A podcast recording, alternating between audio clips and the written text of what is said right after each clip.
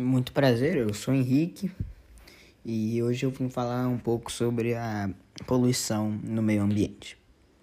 A poluição é algo muito sério na comunidade atual, já que além de danos que podem causar aos seres humanos, como já foi citado em um outro episódio aqui do nosso canal de podcast, é, traz problemas ao planeta Terra e à mãe natureza.